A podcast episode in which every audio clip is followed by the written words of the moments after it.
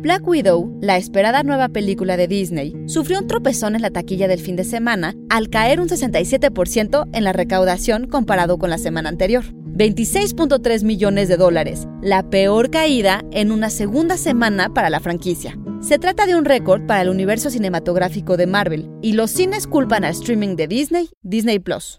Psy Institute. Masterpiece Your Life. You don't know everything about me. I've lived a lot of lives before I was an Avenger, before I got this family. De acuerdo con The Hollywood Reporter, la Asociación Nacional de Propietarios de Teatros ha dicho que la estrategia de hacer la película disponible de manera simultánea en cines y a través del servicio Disney Plus es la responsable del impresionante colapso de la cinta en la taquilla, debilitando no solo su potencial de taquilla, sino además promoviendo la piratería. La película cayó además un 41% entre el viernes y el sábado, y ello a pesar de las declaraciones de Disney sobre cómo la estrategia sería no viable, sino beneficiosa para la industria.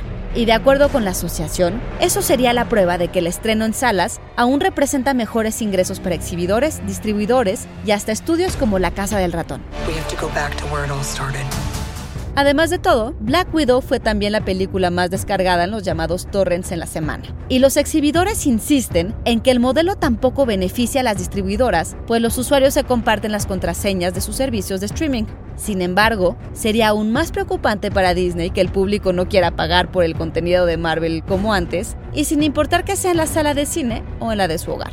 Y es que todo lo que sube tiene que bajar.